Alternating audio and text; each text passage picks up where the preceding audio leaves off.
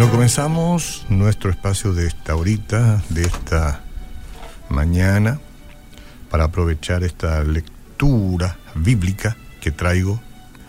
Trate usted de usar su imaginación y sumergirse como si estuviera viendo una película de hechos reales mientras voy leyendo el texto bíblico.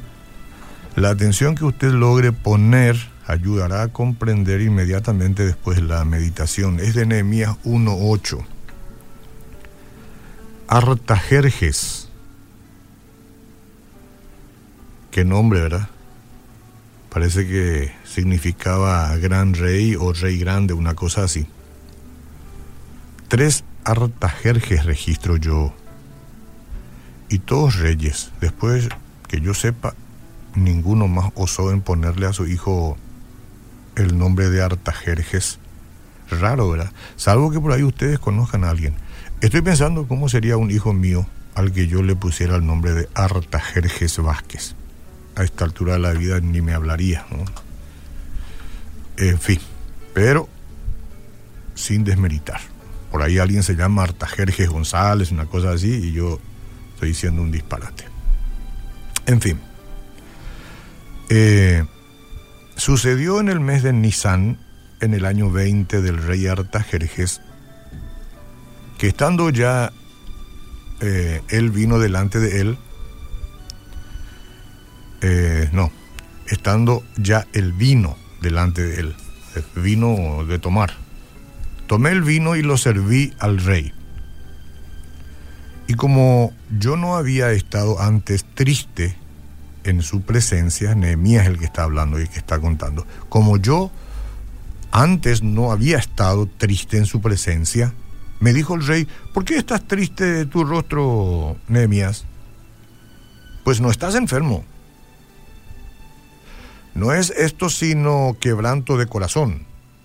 Entonces temí en gran manera, por lo visto que el rey tenía una percepción importante de la conducta, del comportamiento de la gente que estaba a su alrededor. Entendió que estaba triste por un quebranto. Él se dio cuenta que no estaba enfermo, pero que estaba triste por un quebranto.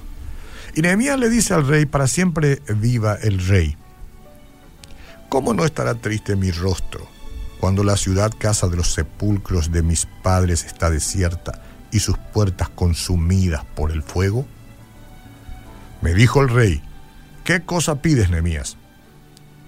Entonces oré al Dios de los cielos y dije al rey, si le place al rey y tu siervo ha hallado gracia delante de ti, envíame a Judá, a la ciudad de los sepulcros de mis padres, y la voy a reedificar. Entonces el rey me dijo, y la reina estaba sentada junto a él, ¿cuánto durará tu viaje y cuándo volverías? Y agradó al rey enviarme después que yo le señalé el tiempo. Además dije al rey, si le place al rey que se me den cartas para los gobernadores, al otro lado del río para que me franqueen el paso hasta que llegue a Judá. Y carta para Asaf, guarda del bosque del rey para que me dé madera para enmendar las puertas del palacio, de la casa y para el muro de la ciudad y la casa en que yo estaré. Y me lo concedió el rey, dice Nehemías, según la benéfica mano de mi Dios sobre mí. Por supuesto, Dios estaba obrando en la voluntad del rey. Eso debemos entender siempre. Entonces, ¿qué a nosotros? Y nosotros también nos desanimamos en la vida. A veces me pasa a mí y a veces te pasa a vos. Y el desánimo puede robarnos la paz, por supuesto, la alegría y el optimismo. Eso es lo que hace el desánimo. Pero aquí hay una gran noticia. Si se siente desanimado o desanimada, no tiene que seguir así. No está obligado, obligada a seguir así. Yo he conocido personas que parecían estar en una situación irremediable, pero años más tarde estaban en una situación excelente ya fuera en términos de sus circunstancias o de sus emociones. ¿Y cuál es la razón?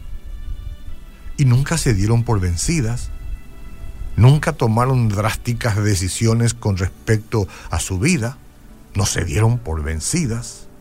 En vez de entregarse a la autocompasión, apartaron este, momentos para estar con Dios, para creerle a Dios, dar un paso de fe y salir de ese foso emocional. Y Nehemías, por eso yo les leí, este, él es un buen ejemplo.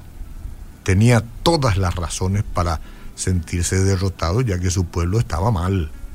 Después de recibir la noticia de que el muro de la ciudad estaba destruido, este varón de Dios se sintió muy triste, sí, y desanimado.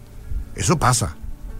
Pero hacerlo era peligroso porque estar triste en presencia del rey se castigaba con la muerte. Ustedes y yo tenemos que saber eso. Ahí tendrías que vos fingir estar alegre.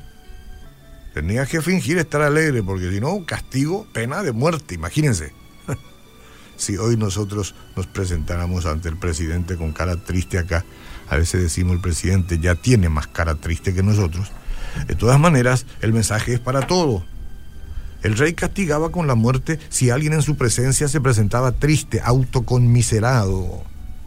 Ok, pero ahí pasó algo raro. Aunque el dolor inundaba su alma, Nehemías no se permitió quedarse en ese estado. Clamó a Dios por dirección y él le respondió con un poder maravilloso, haciendo que el rey notara el semblante triste de su siervo y le preguntara qué podía hacer para ayudarlo. Este fue un milagro. Este fue un milagro. Entonces, este milagro llevó a la reconstrucción del muro y el rescate del pueblo de Dios. No sé, algunos tienen que hurgar profundo para sacar una información como esta, pero está ante los ojos de todos.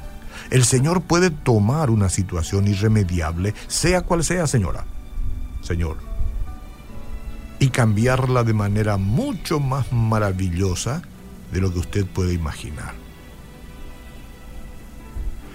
¿Está esperando usted con, con buena ilusión, digamos, con mucha y buena ilusión, lo que lo que el Señor pueda hacer, lo que el Señor hará, está esperando usted. O ha decidido permanecer en la profundidad de la desesperación. Al igual que Nehemías, la propuesta aquí es convertir su desánimo en una petición de ayuda a Dios. Él puede renovar sus fuerzas y evitar que las emociones negativas dominen su vida. Diga conmigo, Señor Jesús, me determino en este momento poner todas mis cargas, mis penas y mi tristeza a los pies de la cruz. Y me levantaré de aquí victorioso, victoriosa, sabiendo que tú eres aquel que vas a cambiar mi situación en su momento. Por ahora estaré confiado. Amén.